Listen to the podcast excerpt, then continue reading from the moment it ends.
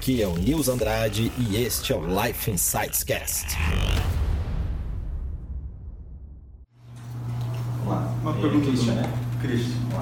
Uma pergunta do mundo. É, se eu, a gente toma, é, faz um planejamento para cinco anos, mas também dá para fazer um planejamento para a vida inteira, tendo uma visão geral, que vai ser, sei lá, tem até pessoas falando para falar assim, ah, não vai ser só seu obituário, esse, esse tipo de análise também tem.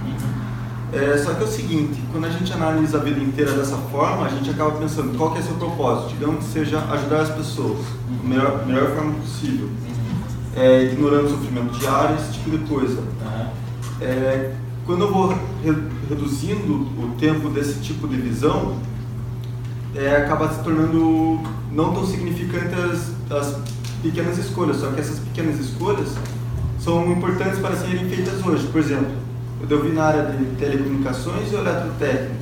Eu sei que se eu escolher qualquer uma das duas é- e eu conseguir manter um caráter bom, eu vou conseguir ajudar as pessoas e conseguir manter o plano futuro Aham. mas eu não vou conseguir atingir, digamos, é, a meta dos cinco anos pensando só no, no geral. Uhum. Como você sugere para fazer esse tipo de abordagem? Cara, eu acho que a visão de 5 anos ela muda a todo momento. Né? Então você traça essa visão, essa, essa foto de como seria a sua vida, mais ou menos é o quebra-cabeça que você vai fazendo escolhas das peças para chegar lá. Mas só que é, essa foto ela, ela é dinâmica, ela não é uma coisa que é estática. Né? Assim como eu falei para o Vinícius, né? cara, tem uma meta daqui a 5 anos, vai estar só com 17, vai mudar.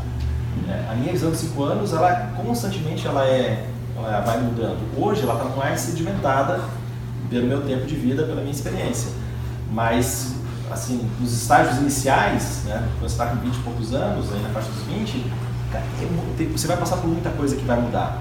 Os valores, eles, eles mudam muito é, durante, ali nessa etapa dos 20 aos 30, até chegar aos 40. Então, é, é dinâmico. Você tem que entender que isso é dinâmico e por isso você deve escrever a sua visão, mantê-la viva.